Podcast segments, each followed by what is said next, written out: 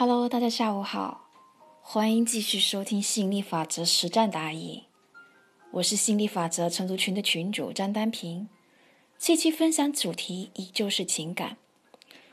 我记得当年跟前任分手之后，非常的痛苦，因为我觉得他特别的对不起我。我认为既然爱了就要永远爱下去，永远在一起，所以我对他充满各种的抱怨。各种的控诉。那庆幸的是，马上就得到了子瑜老师的指导。我们接下来一起来听一听老师精彩的解答吧。被爱是一种荣幸，爱你不是他应该的。如果当有一天他不再爱你了，对你没感觉了，你心中应该有的不是怨恨，怨恨他不再爱你。相反的，你应该感恩，感恩他对你曾经深深的爱过。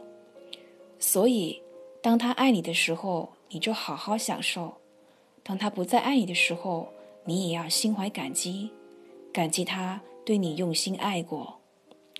很多的时候，人们对情感的态度是从一种直取的角度出发，而不是从一种享受、欣赏和感激的角度出发。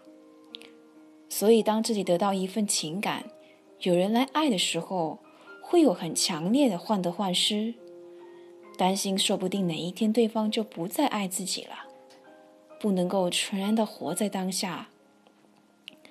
而当有一天，对方真的不再爱自己了，就会心生怨恨，怨天尤人，仿佛对方爱自己是应该的，既然曾经爱过。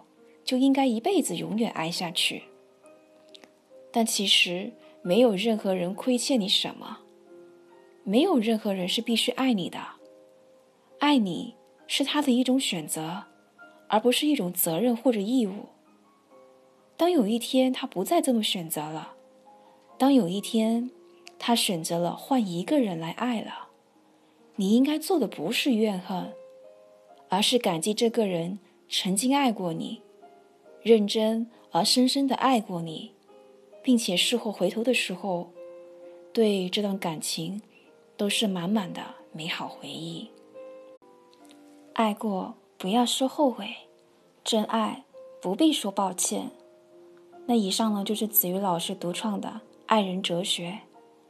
亲爱的朋友们，你是觉得这个爱人哲学很傻呢，还是很美呢？